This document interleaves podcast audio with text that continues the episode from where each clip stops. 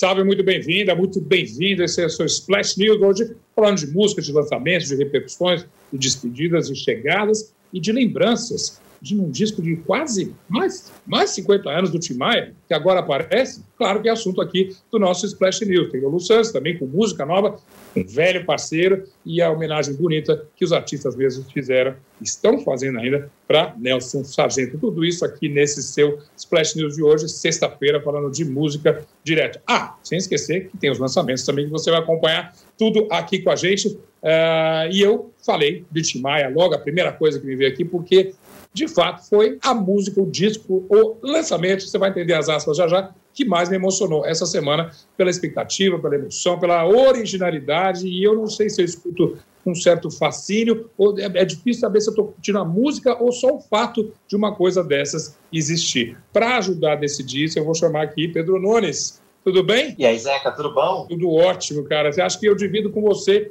essa confusão? Um disco novo, como a gente falou, entre aspas, do Tim Maia, já é suficiente para criar um barulho. Ainda assim, nessa coisa estranha de ser um disco, vamos explicar para quem está chegando agora e não viu essas notícias, um disco gravado em espanhol do Tim Maia de 1970, acho que é muito pro nosso coraçãozinho, né?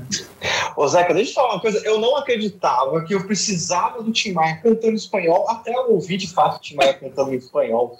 Muito é, bom. Que é fenomenal. Esse é o álbum Eu Te Amo, que saiu agora no comecinho dessa semana, uh, que faz uma homenagem no, no nome do disco uh, ao Cassiano, grande parceiro do Tim Maia, que morreu agora em maio. Uh, e autor da música Eu Te Amo, que está ali na sua versão em, em espanhol. O que é muito louco dessa história é que o Tim Maia, lá em 1970, ou seja, quando ele estava começando a lançar os discos dele, o primeiro dele é desse comecinho de, de década, uh, ele já entendia que ele precisava cantar para o público uh, latino-americano completo, sabe? Ele não precisava só gravar em português, ele estava Hoje a gente fica falando de Anitta cantando em espanhol ou em inglês, a gente fala desses, sei lá, Alexandre Pires, que gravou em espanhol. O Tim Maia fazia isso em 1970, quando era só Isso é verdade. Acho que até o Roberto Carlos levou mais tempo do que o Tim Maia para gravar o seu primeiro em espanhol. Você está coberto de razão. E isso ele fez, se não me engano, tinha, tinha, o Tim Maia tinha o quê? Dois discos no máximo? Até 1973, talvez, era, é, era um começo de carreira, já muito bem sucedida, mas ele já tinha essa visão, né? O Tim tinha, acho que muito por conta do que ele passou vivendo nos Estados Unidos antes de voltar para o Brasil e lançar, se lançar como esse artista que hoje para mim é gigantesco, até hoje. É... Esse álbum é muito interessante porque ele foi uma descoberta do Carmelo, o filho do Tim Maia, que está ali até hoje, desde que o Tim morreu, ele está ali mexendo nos arquivos e nas coisas do Tim uh, e encontrou do nada essa versão, essas fitas e fita mesmo, lembrando daquelas fitas que a gente via de, de gravação, assim, fita sim, cassete. Sim, fita magnética. Com essas, Exato, com essas, com esses registros muito sujos, digamos assim, porque tinha, não estava exatamente, o microfone não estava bem posicionado, tem umas coisas técnicas disso, mas também tem barulho de coisa caindo, a discussão entre aumento baixo, aquela coisa do Tim Maia de sempre ser muito claro. autêntico. Uh, e ele disse ter se emocionado enormemente com isso, porque é quase como você ouve esse álbum de nove músicas do Tim Maia cantando em espanhol, é quase como se você estivesse ouvindo aqueles documentários musicais sabe? Que você tem um som ali que você ouve. É, é, muito vivo tudo. E eu acho que é por isso que a gente, eu e você, como a gente falou antes, a gente gostou tanto disso. Claro, e, e é importante falar que essa sujeira que você está falando, ela tá no álbum, né? A gente, a gente escuta isso. Esse clima de intimidade que você está falando é quase uma coisa documental. É, eu não sei se foi por. É, certamente seria possível limpar aquilo muito mais, mas acho que a decisão do Carmelo foi manter esse clima de intimidade. A gente escutando o Io Te Amo, é, é, tem uma coisa, uma coisa de, ó, tô lá no estúdio, tá todo mundo bebendo, tá uma delícia, e eu tô aqui com o Tim. Esse é o clima. É esse o clima, é como se você estivesse dentro desse estúdio. E, o, o Camelo chamou o André Dias, que é um engenheiro de som, um especialista nisso, eles limparam, uh, ah, para a gente conseguir ouvir bem, obviamente, dentro dos, dos padrões, assim, mas eles mantiveram esse ar bem rústico da coisa. É, e você percebe como o Tim Maia era pioneiro em um monte de coisa. Entre as músicas, claro, temos Eu Te Amo, que é é, Eu Te Amo. Desculpe aí pelo meu espanhol ruizíssimo, mas assim, tem primavera. Ah, mas depois do espanhol do Tim Maia, a gente está desculpado de tudo. Vamos falar sobre isso já já, mas dá o track listing aí. tem esse lado também, inclusive, né? Que o espanhol do Tim Maia é maravilhoso, mas ele tem é, Fuiste Tu, que é. Eu, eu consegui esquecer o nome da música em português agora, mas assim, é, Azul da Cor del Mar, que é um, um classiquíssimo da, da, da, discografia do Tim Maia, enfim. Cara, são nove músicas e, claro, termina com Primavera. E Eu Te Amo, de novo, é, acabou sendo essa música a primeira colocada ali no álbum, a música que dá nome ao disco também, porque é o título em português de Eu Amo Você, música do Cassiano, que ia se encontrar com o filho do Tim Maia, uh, para eles conversarem sobre esse álbum depois que eles estivessem ambos vacinados, etc. Coisa Exato, foi, não aconteceu. Agora, lembrando eu... que, é, como é um disco de muito de começo de carreira, é, não tem alguns dos sucessos que as pessoas vão uh, estão acostumadas a ouvir do Timar. Por exemplo, não tem No Quero La Plata. são, são as versões mais romanticonas do Tim, assim, Sim. desse começo dele, né? Uh, uh, tem, eu, eu, destaco Cristina e Cristina número 2, que são, são, são clássicos também. E assim, Primavera em espanhol, acabando esse disco, nona faixa, você fica assim, falando, pelo amor de Deus, deixa eu ouvir de novo.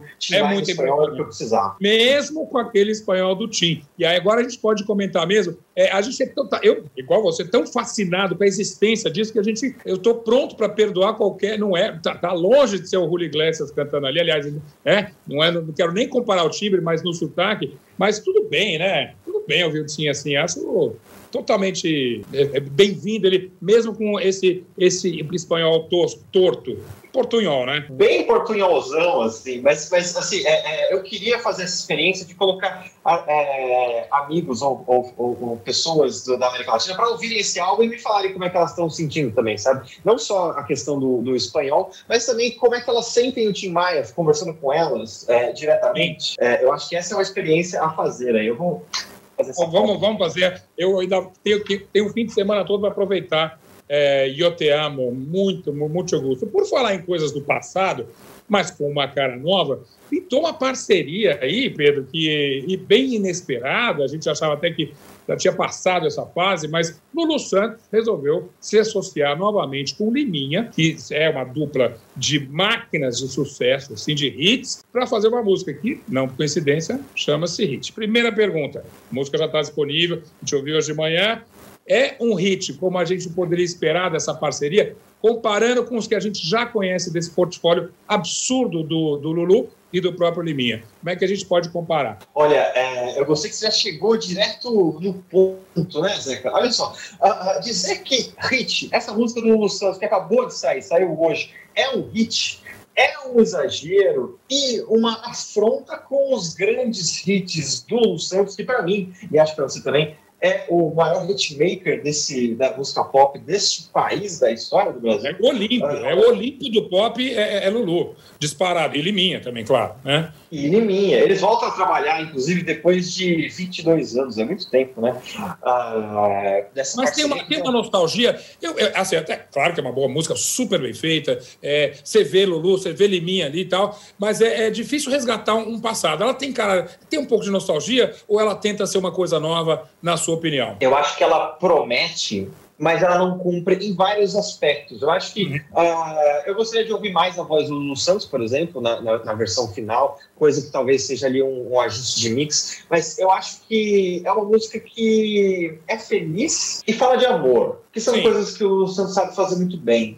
Uh, ela não é memorável. Mas aí é um problema, Zeca, da gente viver nesse mundo de singles e de se avaliar o artista por um single. Assim, nem todos os meus textos, e aliás a maioria não serão incríveis, sabe? Assim como de, de qualquer um pensar que um músico vai ter que ser excelente a cada single é uma loucura. Ah. É, para mim é uma música ah. que ficaria num disco e a gente esqueceria depois de um tempo, sabe? Não ia ser música de trabalho, mas, mas quando ela mas... single, ela precisa disso. Isso, mas também acho que isso, num playlist que a gente colocar de músicas do lançamento da semana, ele passa bacana. Você falou que é, é, é, é fácil de esquecer, mas ao mesmo tempo tem uma marca que é super Liminho Lulu, é um refrão que, se bobear, você está repetindo ele, é fácil, é gostoso, e também, de fato, sinto falta da voz do Lulu ali bastante, porque a gente cresceu, tá no, tá no hard disk a voz do Lulu ali, e eu queria que tivesse um pouquinho mais presente. Mas num playlist ali faz bonito e a gente celebra que isso seja o começo de uma, né, de uma retomada de fato e dessa máquina de hits aí, né? Pois é, e no fim das contas, eu acho que é, eu estou sendo aqui, eu não estou sendo duro uh, propositalmente, mas é porque a gente cria muita expectativa quando o Lulu Santos vai lançar alguma coisa. Mas no fim das contas, é uma música que faz a gente sorrir. Eu acho que esse é o fundamental em tempos tão difíceis que a gente está vivendo, né, Depois de tantos anos, você fazer a gente sorrir, Lulu, obrigado novamente. Agora, Falar em sorrisos, nada me deixou mais alegre essa semana do que umas, e eu uso esse termo com muito carinho, pirralhas tocando um punk delicioso no meio de uma loja de disco. Era uma loja de disco aquilo né? Eu acho que esse é o, o, o, vídeo musical da semana, apesar de não ser um clipe oficial nem nada. E eu estou falando para você que está desorientado e por acaso não baixou nas suas redes sociais, esse grupo de meninas chamada The Linda Lindas. Um nome já em si invejável. Zeca do céu, elas gravaram. Essa, esse é um grupo, é, é, é uma loucura essa história. Eu, inclusive, fiz um, um escrevi um texto na coluna é, ontem, no meio das minhas pseudo-férias, porque assim, eu estava embasbacado por essas meninas. São garotas de 10 a 16 anos, uh, ali de Los Angeles, que tem uma banda. Eu começaram... gostaria que você repetisse é, a faixa etária de 10 a 16. A 16 anos, quase velha, já quase não passou no corte ali, né? mas essa, essa é a história. Elas elas estavam crescendo. É uma banda que já tinha três anos, mas elas começaram sendo que só a mais velha sabia tocar guitarra, as outras nem sabiam. assim. Pensa uma menina de sete anos, três anos atrás, logo a baterista, aprendendo a tocar bateria e três anos depois elas já são apontadas como esse futuro do, do punk, porque o punk sempre foi isso, né? O lance do faça você mesmo. E elas fazem isso com uma excelência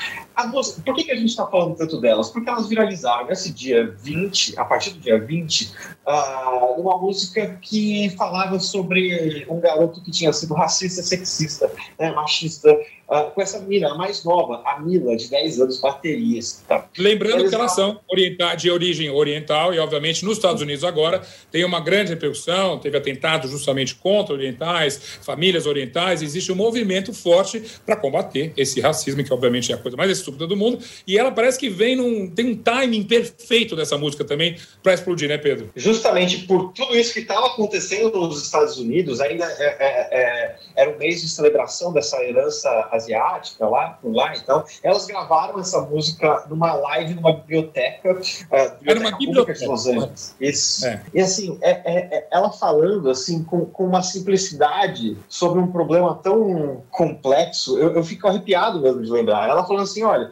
antes da pandemia, o pai do meu amiguinho falou: não fique perto de pessoas chinesas. E ele parou de falar comigo. E daí, a, aquela revolta de uma criança de 10 anos, que ainda não está entendendo exatamente o que é aquilo, é, é, é, gerou uma música que é simples, é direta, ela fala tudo o que precisa ser dito ali a respeito uhum. desse machismo, desse, desse, desse racismo, assim, com uma baita de uma energia. Você quer mais, é, mais mensagem punk do que essa? Uma música rápida, curta, que diz o que precisa ser dito e com raiva? As meninas realmente são o futuro do punk. Tem um Johnny Lydon aí em algum lugar, com, muita, com muito orgulho dessas meninas todas, e a gente também torcer para não ser só um single, para realmente ser realmente mais, mais material ainda, mas a, o que, pelo que a gente viu, isso promete ainda bem. E promete, inclusive, escapar daquela da maldição de bandas infantis. Isso aí, eu fico até sem graça chamar Linda Lindas de banda infantil, elas não têm nenhum, nenhuma pinta, né? Mas eu acho que elas estão bem melhor do que outras que já apareceram, né? Sim. Elas, bom, elas já caíram nas graças da vocalista do Bikini Kill, que é a grande banda que, que trouxe a revolução feminina para o punk, caíram nas graças de Tom Morello, guitarrista do Rage Against the Machine, do Thurston Moore, do Sonic Youth, ou seja, elas estão ali, ó, na crista da onda, assinaram com a gravadora mais importante do, do punk. Eu tô rindo que são pessoas que já tinham, inclusive, encerrado a carreira quando a mais nova nasceu. É uma maravilha, entende? É incrível. É incrível, é incrível, é incrível. Olha, Pedro, vamos torcer realmente para essas meninas aí virem coisas boas e, claro, celebrar aqui que o pop sempre nos traz coisas incríveis e surpreendentes. O mundo não é chato, correto? É isso, não é chato e ainda bem. O, o rock nem o pop precisam ser salvos, mas elas estão aí salvando do mesmo jeito. Ainda bem, Pedro. Obrigadíssimo. Até semana que vem. Obrigado pelas dicas aí, pela opinião. Até mais. Deu Tilt é o podcast de ciência e tecnologia do UOL. A cada episódio, eu, Guilherme Tajaroli, converso com especialistas sobre os assuntos que realmente importam na ciência e na tecnologia. Você pode ouvir o Deu Tilt no UOL, no YouTube ou nas plataformas de podcast. Tá vendo? A gente celebrando um monte de coisa do passado aqui, com novos, novos sons, novas músicas. E na verdade eu vou falar de uma figura que é do passado, mas na verdade é quase, assim como o Tim Maia tá para música soul, esse grande artista, ele está na realeza do samba e a gente perdeu ele essa semana. Nelson Sargento, que não só é, faz, parte da história do samba, como ah, inclusive no presente, era alguém querido, celebrado, fazia participações. Ou seja, ficar sem o Nelson Sargento, mesmo sabendo é, que é uma morte né, quase ali, é, morreu com 91 anos, se não me engano, o Guilherme que está aqui com a gente vai me corrigir. Mesmo assim, foi triste, foi sofrido e foi muito querido a homen querida a homenagem que foi as homenagens foram feitas a ele. Guilherme Lúcio Rocha, bem-vindo aqui ao nosso Splash News. Tudo bem, Zeca? É, chegando aqui, é, infelizmente, para falar um pouco dessa perda né, para todos nós, Nelson Sargento morreu aos 96 anos. Em 96, decorrência, obrigado pela correção. É. 96, é, em decorrência da, da Covid-19. E como você mesmo falou, ele era assim um, um sinônimo de samba, né? Era difícil você falar de samba, de grandes sambistas e não citar o Nelson, Nelson Sargento, né? E ele, ele trabalhou bastante também nessa interlocução, entre aspas, né? Entre o, o morro e o asfalto. Ele foi uhum. também esse, esse elo, né? Entre, entre os dois. E, e o Nelson, ele até re, se referindo a um dos maiores sucessos dele, né? Que pelo menos até um, um relato pessoal eu conheci é, pela voz da Beth Carvalho, que que tinha nessa música, é, essa música no seu repertório, né? Que é Agoniza Mas Não Morre. E ele Sim. fala bastante, era um, era um hino né, né, do samba, e ele fala bastante sobre essa ligação de como o samba foi perseguido, né? Muito por ser uma música de, de periferia, dos morros, né? Então tinha esse preconceito, mas que driblava isso de, de qualquer forma. Ele é, reforçava isso não só nessa música, mas durante a sua trajetória, em outras letras. Claro. Então, ele, ele foi referência não só para os mais antigos, mas para os mais novos também, né? De uma, uma referência de como compor e de como se portar também no samba, né? E você falou muito bem, ele era uma pessoa que fazia essa ponte entre morro e asfalto e também entre gerações. A gente viu, a última vez que eu vi uh, o Nelson Sargento foi na gravação de um programa, TV Globo ainda, e tem acho que dois anos no máximo isso, e era impressionante ver a, a facilidade com que ele conversava com outras gerações, com gente muito mais velha. É claro que ele, ele pisou naquele estúdio ali, ele era venerado absolutamente, e tudo isso com uma humildade que a gente sabe que é digna dessa velha guarda do samba. Que, velha guarda do samba até parece uma coisa pejorativa, mas tem uma essa nobreza do samba aí. A gente sabe se de, de Marisa Monte a Beth Carvalho e todo mundo que vai lá faz uma reverência para eles e eles com, com uma enorme humildade simplesmente aceitam porque sabe que o mais poderoso ali é a força do samba, não é? Exatamente. Ele teve essa participação até recentemente também com o Criolo, que é da novíssima geração, né? E estava reverenciando o Nelson, né? E tem também uma passagem até interessante é, que o Claudinho Oliveira, que é, é integrante né, do, do Soueto, ele compartilhou que um dos clipes do Soueto, que é Farol das Estrelas, um dos maiores sucessos do pagode dos anos 90, contou com a participação do Nelson Sargento, que foi um, um, dos atores. O Nelson também era ator, né? Participou de filme, inclusive, e participou desse videoclipe do, do Soueto. Então, assim, todas as, as gerações, e não, como você mesmo falou, não só do samba, reverenciavam o Nelson, que é uma pessoa Infelizmente não tive o prazer de conhecer pessoalmente, mas os relatos são que ele era uma pessoa super simpática, super solícita, então assim, era realmente um bamba, né, como dizem.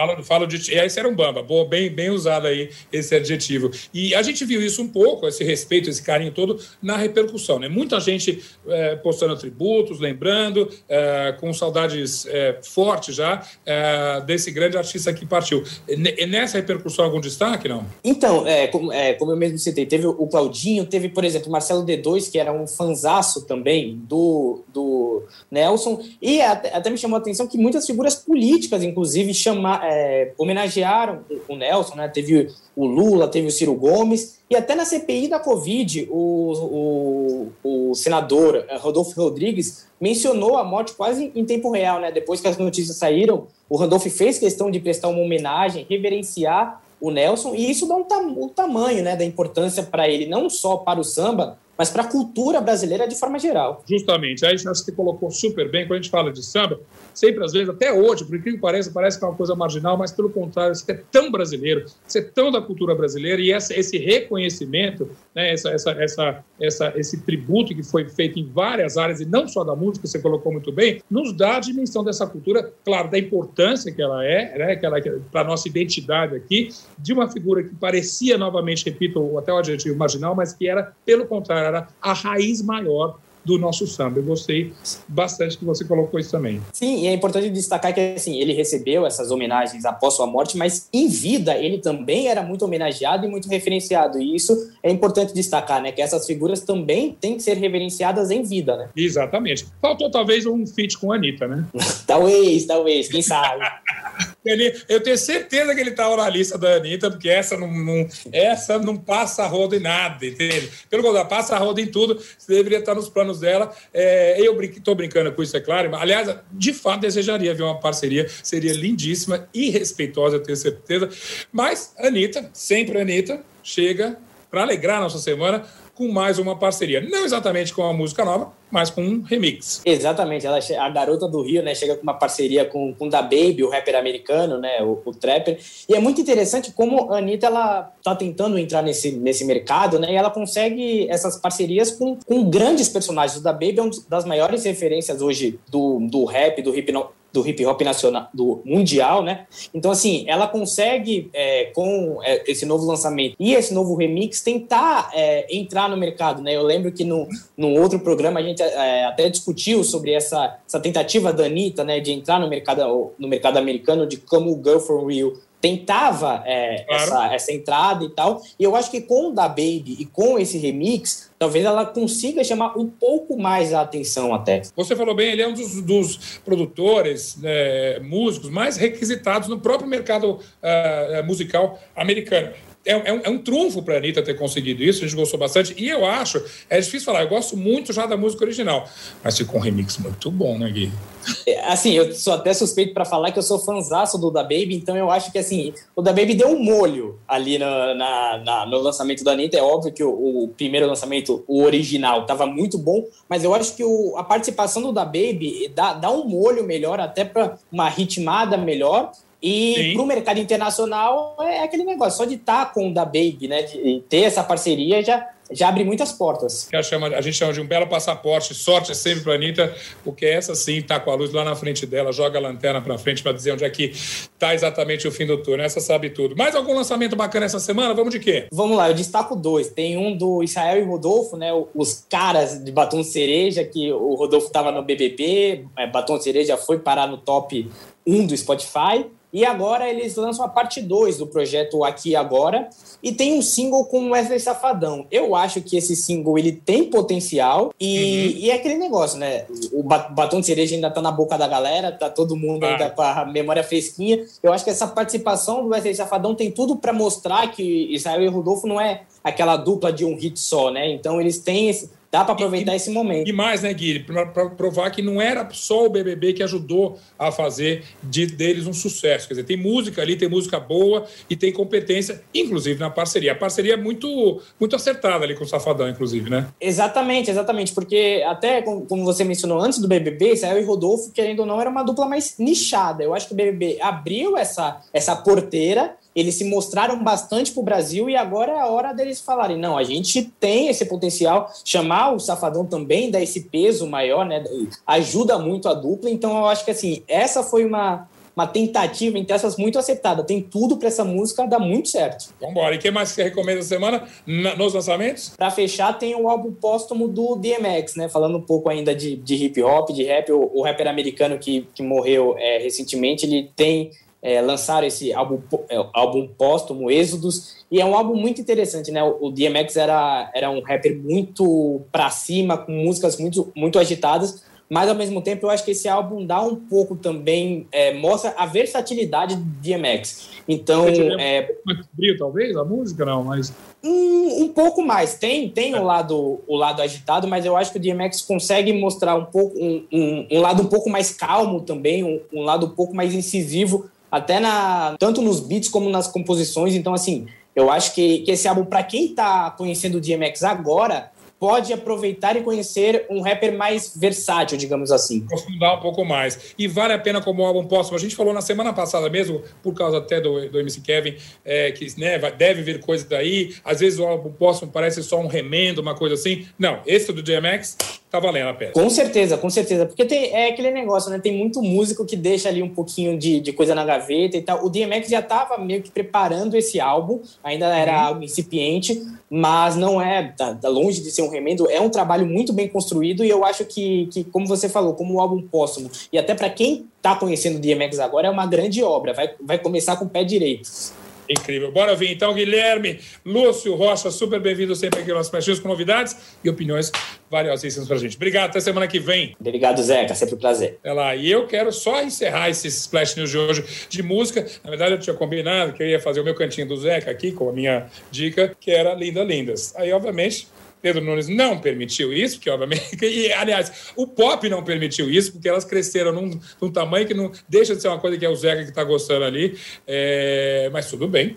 Vamos lá. Então, eu separei uma outra música que já estava na fila, uma música maravilhosa, é, peruana calma, não vai embora. Tem muita coisa legal no Peru, sobretudo se você imaginar música soul peruana. Não sei se vocês conhecem, mas tem uma, uma cadeia toda de pop que chama-se Peru Negro. E justamente você tem uma influência né, dos uh, uh, escravos que foram para lá da África, a gente, assim como a gente teve aqui, e isso gerou uma música, uma, uma, uma corrente incrível e maravilhosa, riquíssima, um pouco de cumbia, um pouco de salsa, um pouco de, de Cuba, tá tudo misturado nessa corrente de Peru Negro. Vocês têm, e fora o pop peruano também não tá, não está nada mal. Nessa linha do pop, eu destaco Renata Flores. Se você podia até passar por uma música brasileira é, tranquilamente com esse nome, mas Renata Flores é incrível, bonita, uma música pop, fácil ouvir, gostosa e tal. E tem um detalhe, e é isso justamente que me chamou a atenção. Sabe onde eu achei uma matéria da, da, da, da Renata Flores? Na The Economist. Eu sei, é um dos últimos lugares você pode imaginar que vai ter uma resenha musical, ainda mais de uma cantora uh, peruana. Mas o que ele chamou a atenção lá, e o que vale a pena a gente chamar aqui também, é que ela canta em espanhol, é claro, a língua do Peru, mas canta também em quechua, que é sensacional, entende? Então ela resgata uma língua indígena da região do Peru, é claro, obviamente esquecida sempre, tem, existe uma, uma, uma, uma, um resgate muito grande, uma tentativa de resgate, melhor dizendo, porque é claro, o, o espanhol deixa cada vez menos espaço pelas, por essas, uh, uh, esses idiomas tradicionais, mas o quechua é talvez o mais forte deles, e ela então, a Renata Flores, com seu talento aí, vai e então coloca uma, uma, um, uma gotinha de pop nisso aí, nessa música maravilhosa, que já em Sepironé é o quê? É balada? Não, é bem pop mesmo. Você vai acompanhar, não, não é exatamente dançante. Lembra um pouco Shakira? Calma, não é toda a música da América Latina que é parecida, não.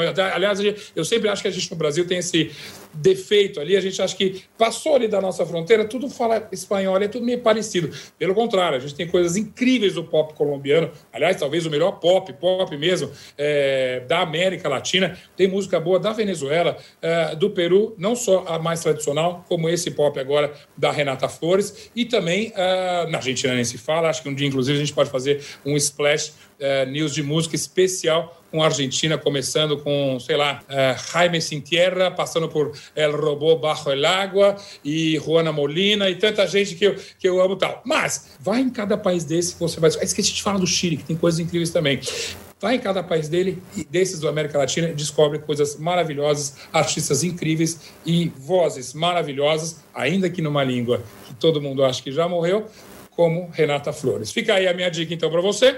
Aqui no nosso Splash News, a gente falou de tudo aqui, relembrando, vamos de Tim Maia, vamos de Lulu Santos, vamos homenagear sempre Nelson Sargento, vamos de é, Anitta, tudo que é pop cabe aqui no nosso Splash News e a gente vai com mais pop ainda na semana que vem, na próxima sexta-feira. Você fica agora com a programação do nosso canal UOL. Obrigadíssimo pela companhia e manda sugestão que a gente quer falar de música boa, música pop, música que você e a gente gosta também.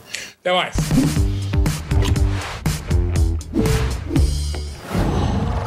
Qual?